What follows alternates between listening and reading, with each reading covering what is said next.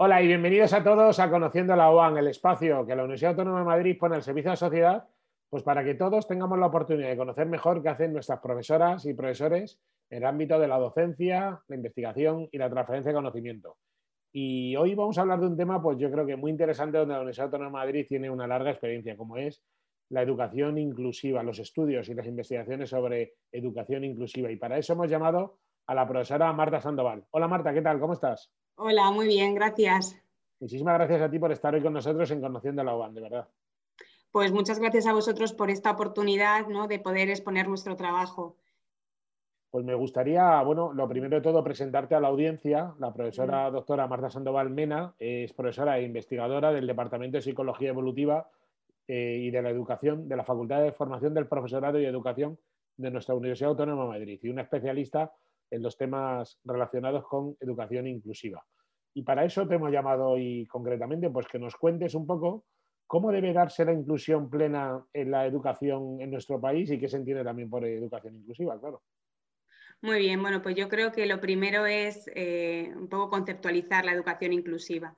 La educación inclusiva es una perspectiva desde la que analizar los desafíos de la inequidad en la educación por tanto, bueno, os podéis imaginar que es un marco de referencia muy amplio, multidimensional, que principalmente eh, nosotros hablamos de tres dimensiones. La primera sería el acceso, el acceso de todos los estudiantes al marco educativo. Eh, más tarde hablaríamos de progreso o rendimiento que están aprendiendo los estudiantes en sus centros educativos y también en las universidades. Y por último, eh, qué tipo de participación esta dimensión es muy importante porque la participación no solamente tomar parte en algunas actividades, sino también sentirse valorado, sentirse escuchado en sus centros educativos. La educación inclusiva eh, nos habla de todas las etapas educativas, no solamente de la escolar, también ahora mismo cada vez con más fuerza cobra mayor sentido la universidad inclusiva, la educación en este ámbito. En realidad, la educación inclusiva em, no hablamos de un estado, eh, es siempre un proceso. Eh, no hay escuelas o instituciones incluyentes eh, y excluyentes. Hay escuelas realmente que intentan y luchan, están en el proceso de avanzar hacia sistemas más equitativos. Entonces, bueno, esto es principalmente a lo que nos dedicamos. Es cierto que la inclusión tradicionalmente ha estado eh, enfocada a grupos eh, eh, vulnerables de exclusión educativa, como una población de, estudiantes con discapacidad, estudiantes que tradicionalmente no accedían a, las escuelas, como por ejemplo población gitana, o otro tipo de colectivos. En realidad, la educación inclusiva habla de todos, de todos los niños y todas las niñas por estar educadas en el mismo, en un sistema ordinario de educación.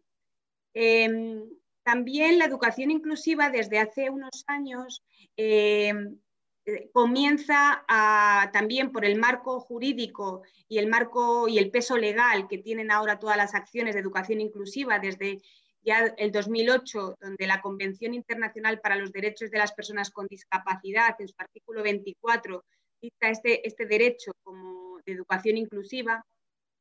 Y también el objetivo de, para el desarrollo sostenible del 2030, el objetivo número 4, que también nos habla de garantizar una educación inclusiva y equitativa de calidad y promover eh, el aprendizaje permanente para todos, hacen un poco, enmarcan y cada vez es mm, como más usual encontrarnos este término y este enfoque eh, de educación, la educación inclusiva.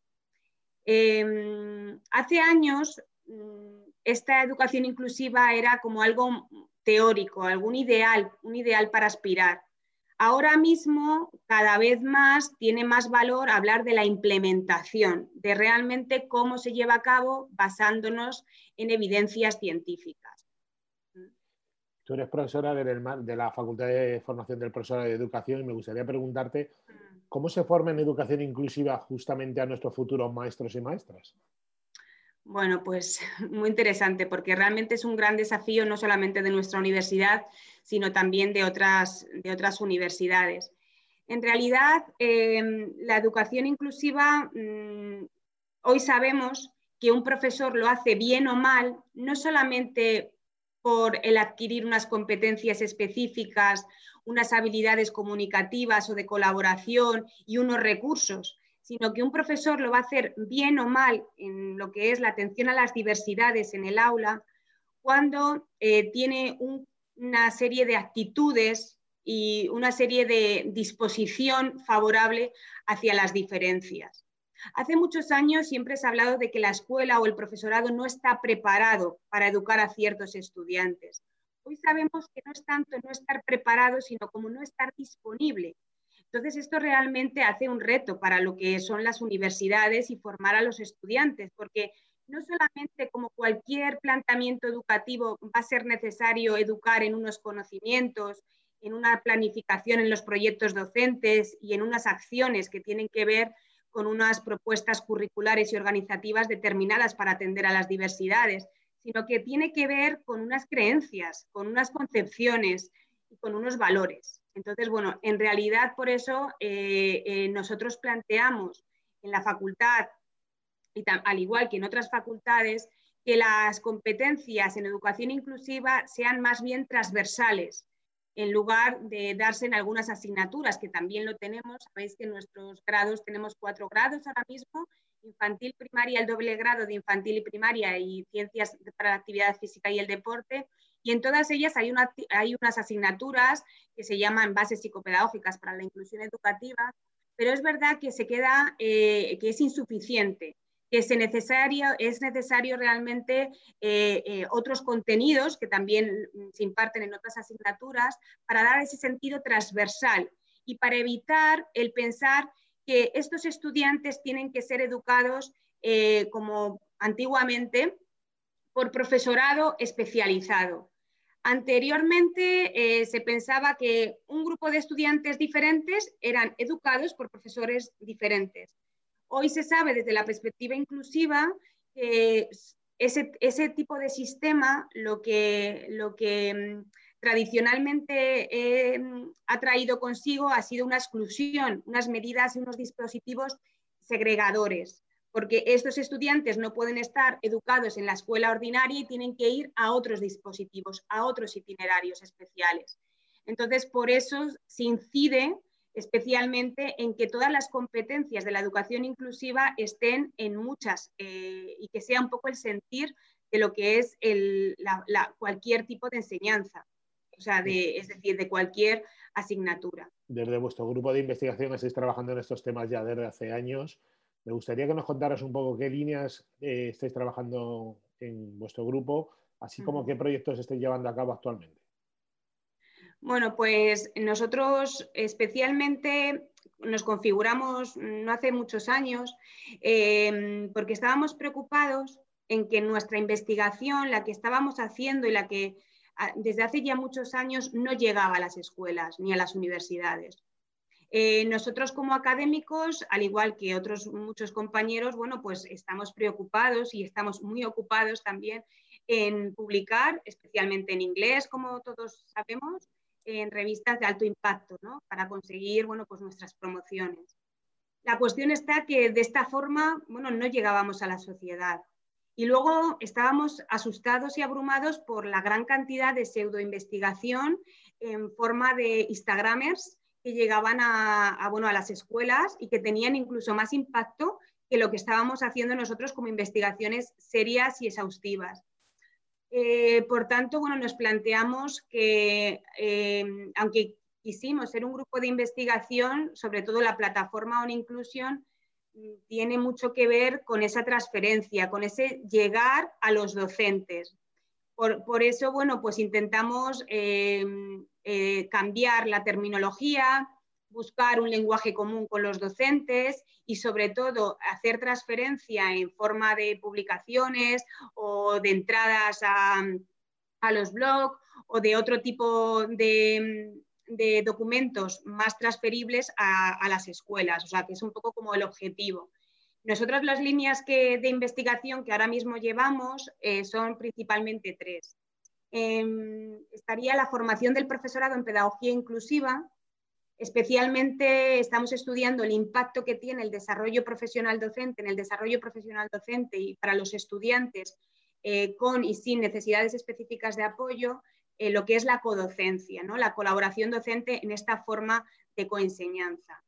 En segundo lugar, estamos em, focalizados, como ya desde hace muchos años, en el diseño universal de aprendizaje, Ahora mismo comenzamos un proyecto europeo eh, que coordina em, Irlanda en relación con la aplicación del enfoque del diseño universal de aprendizaje en contextos mixtos, que es un poco online y presencial.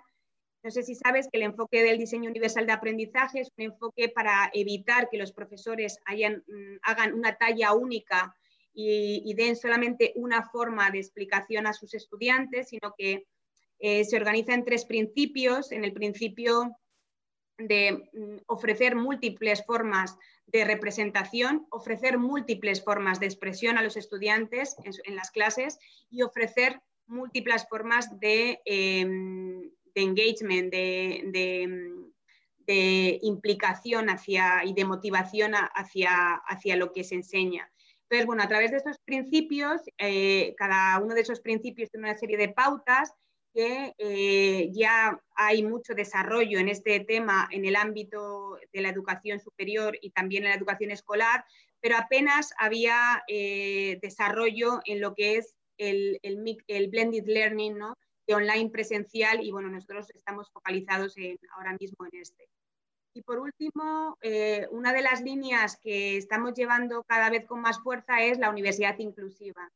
Y en este sentido hemos trabajado las percepciones sobre los docentes, ¿no? los docentes de la autónoma y los docentes de muchas universidades españolas, sobre qué es la educación inclusiva y qué ajustes razonables hacen a, sus estudiantes, tanto con discapacidad o sin ella.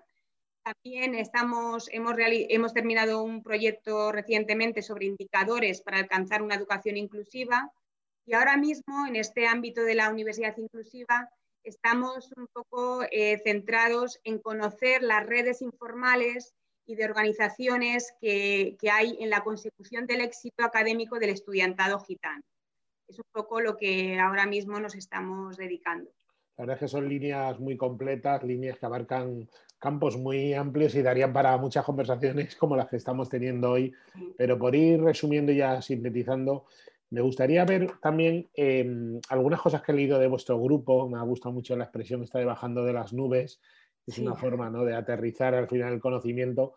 Al final, ¿qué aplicación práctica tienen todas estas investigaciones si estuviéramos escuchándolo eh, tú o yo como meros receptores de las investigaciones que se hacen desde la universidad pública, como nosotros como sociedad podríamos ser receptores de estas investigaciones? Bueno, nosotros pensamos que la inclusión eh, tiene que ser efectiva y cuando es efectiva es que tiene que ser evaluada.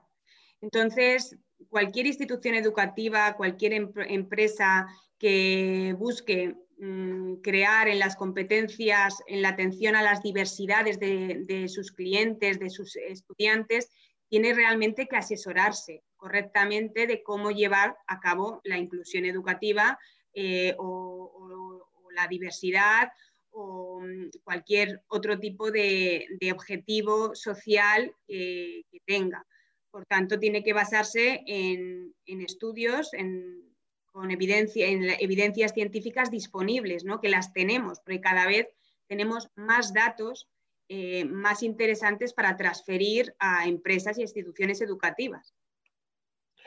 Bueno, pues yo creo que hemos llegado al final. Yo creo que es un tema muy interesante el tema de la educación inclusiva. Yo a cualquier persona o entidad o organización que esté escuchando esta videoentrevista, pues que se quiera poner en contacto con la profesora Sandoval o con la Fundación de la Universidad Autónoma de Madrid, estaríamos encantados ¿no? de buscar nuevas vías de colaboración con terceros, porque parte de lo que quiere la universidad pública es conectar con la sociedad con temas tan importantes y de, y de tanto impacto social como el que estamos hablando.